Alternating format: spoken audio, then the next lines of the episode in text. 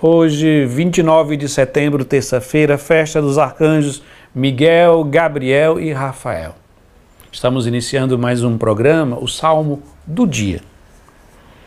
Hoje, nesse dia, iniciamos rezando a oração do dia, aquela oração que o sacerdote faz na missa, coletando todas as orações e as intenções dos fiéis, para que os arcanjos possam nos defender durante todo o dia de hoje.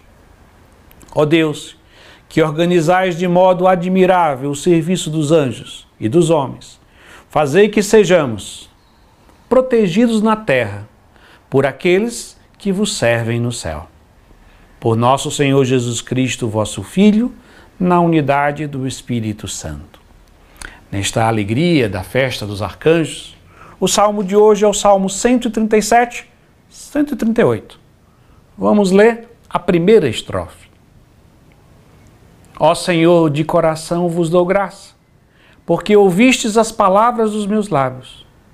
Perante os vossos anjos vou cantar-vos, e ante o vosso templo vou prostrar-me. Perante os vossos anjos vou cantar, vou louvar, vou glorificar esse salmo faz com que a gente retorne ao livro do Gênesis, ao primeiro versículo da Bíblia. No princípio, Deus criou o céu e a terra.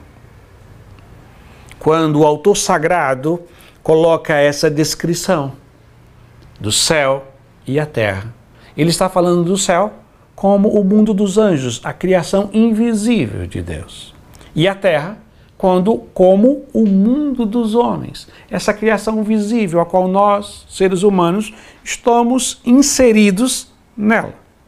E Deus criou todas as coisas do mundo invisível, o céu, e a terra, o mundo visível, para o louvor da sua glória.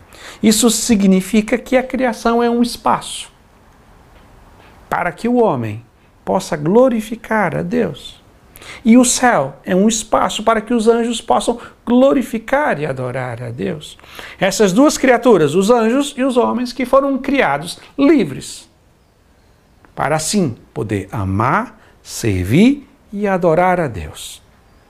Não de forma coagida, não de forma simplesmente como uma árvore que glorifica a Deus sendo uma árvore, mas ela não pode ser outra coisa. Os anjos foram dotados de liberdade, foram criados por Deus livres, e os homens também. E neste salmo há esta união tão bonita do céu e da terra que glorifica a Deus.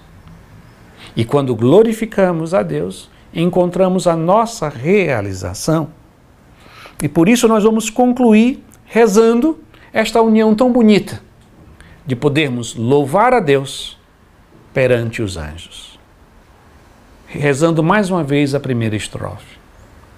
Ó Senhor, de coração eu vos dou graças, porque ouvistes as palavras dos meus lábios. Perante os vossos anjos vou cantar-vos, e ante o vosso templo vou prostrar-me. Amém.